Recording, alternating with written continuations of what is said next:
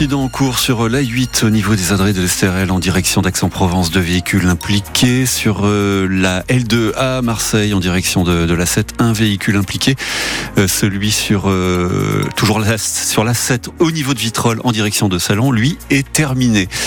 dans le ciel, c'est de la pluie aujourd'hui, toute la journée du Mistral avec des rafales jusqu'à 50 km heure. Notez que le soleil revient demain. Les températures 14 à Marseille cet après-midi, la même chose à Toulon, 13 à Aix.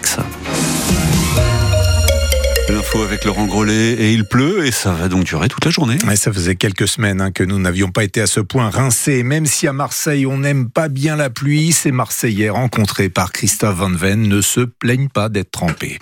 Super, je vous étonne, hein c'est pas de blague, hein pour la santé.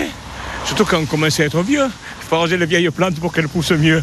C'était un peu bizarre la semaine dernière, le soleil et la température, ça va remettre un peu de la normalité, on peut dire. Eh, comment En février, il faut qu'il fasse un peu de pluie. On a eu beau temps toute l'année.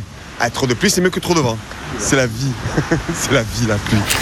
Et depuis hier, ça tombe. Et Météo France est vigilante. Une vigilance qui a la couleur jaune, pluie et submersion dans le Var et les Bouches du Rhône ce matin encore.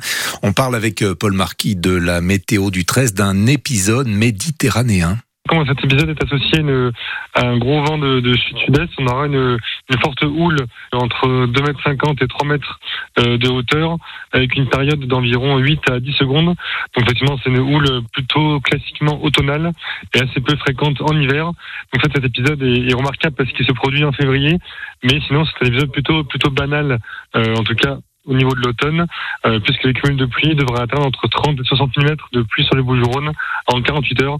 Donc nous ne posons pas de problème particulier d'inondation euh, sur le, sur le département. Paul Marquis de la météo du 13 et la pluie va donc euh, cesser à partir de demain. On attendait un raz-de-marée face à Metz. Et on a vu une vaguelette des Marseillais qui ont concédé le nul, un but partout hier face à Metz, l'un des cancres de la Ligue 1, les Lorrains, qui ont joué une bonne partie de la rencontre à 11 contre 10 après l'expulsion du capitaine Samuel Gigot. Rien ne va plus à l'OM qui n'a plus goûté à la saveur de la victoire depuis 5 matchs et à la sortie du vélodrome. Eh ben, un peu déboussolé.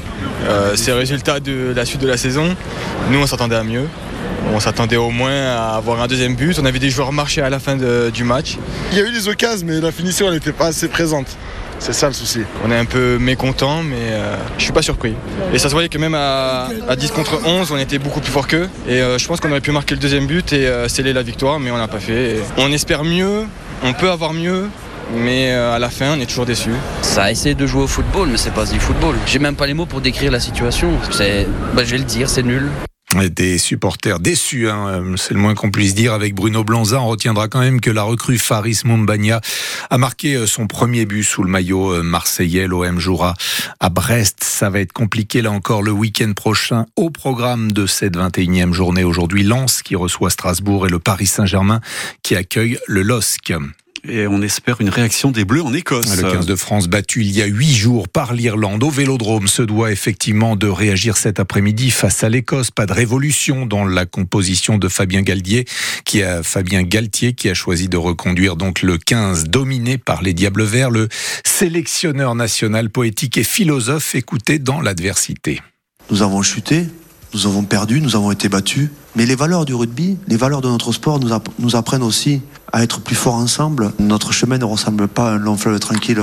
Il n'y a aucun des joueurs, aucun membre du staff qui a connu euh, une allée bien ombragée pour arriver ici. Et aujourd'hui, nous rencontrons euh, clairement euh, un moment difficile. C'est là que nous faisons corps, nous faisons groupe et, c'est souvent dans la difficulté qu'on trouve des ressources encore supplémentaires pour être plus performants, pour être meilleurs. Écosse-France à Murrayfield, c'est à vivre à 15h15 en intégralité sur France Bleu Provence cet après-midi. Euh, quand l'État promet de protéger les médecins. Une réunion aura lieu mercredi en face du préfet du Var, l'association SOS Médecins qui refuse, vous le savez, d'intervenir dans les quartiers, dans le quartier des œillets à Toulon après l'agression d'un médecin. Philippe Mahé, le préfet du Var, rappelle qu'un protocole a pourtant été conclu entre l'État et les médecins au mois d'août. Il s'agit d'actualiser le, protocole pour que les professionnels de santé bénéficient d'une capacité à appeler immédiatement les services de police et de gendarmerie sur une ligne spécifique s'ils sont en danger, s'ils se sentent menacés ou agressés. C'est ce qui explique ce protocole du mois d'août. Donc, Nous ferons le bilan mercredi prochain pour savoir comment les médecins peuvent travailler en toute sécurité et comment ils peuvent utiliser ce protocole. Parce que s'ils n'utilisent pas ce protocole, à ce moment-là, on verra comment on peut les, les protéger s'ils le souhaitent différemment. Le préfet du Var au micro France Bleu Provence de Sophie Glotin. Un hommage national sera prochainement rendu à Robert Badinter. L'ancien garde des Sceaux est décédé à 95 ans. Robert Badinter qui a fait abolir la peine de mort en France le 18 septembre 1981 avant de présider notamment le Conseil constitutionnel. C'est lui encore qui a supprimé le délit d'homosexualité. C'était en 1982. Et puis un accident rarissime hier sur le vieux en fin de journée. Une voiture a chuté dans l'eau au niveau du quai Marcel Pagnol.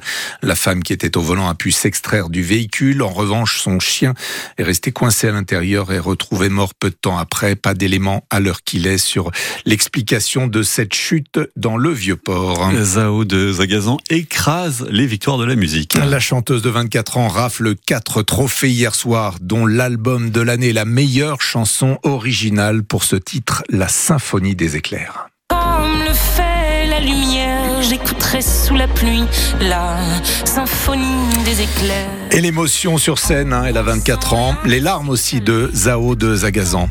J'ai écrit cette chanson, euh, je l'aime trop, cette chanson elle est trop importante pour moi. Elle raconte toute ma vie euh, et je me suis rendu compte qu'en pleurant sur mon piano, ça me faisait un bien fou, ça faisait de mal à personne et surtout ça faisait des jolies chansons et je me suis rendu compte que ce que je pensais être mon plus grand défaut dans ma vie était finalement ma plus grande qualité. Je finirai cette phrase par une phrase que je finis toujours par dire à mon concert. Être sensible, c'est être vivant et nous ne sommes jamais trop vivants. Pour toutes les petites tempêtes qui m'écoutent, Bravo d'être vous. Merci infiniment. Zao de Zagazan, deux artistes se partagent la victoire masculine de l'année, le rappeur Gazo, et Vianney, artiste féminine, Aya Nakamura, et une victoire, victoire d'honneur pour Monsieur Bernard Lavillier. C'est une frangine portoricaine qui vit dans le Spanish Harlem et raccombrée au bon endroit. On ne s'en lasse pas. Mmh. Ouais.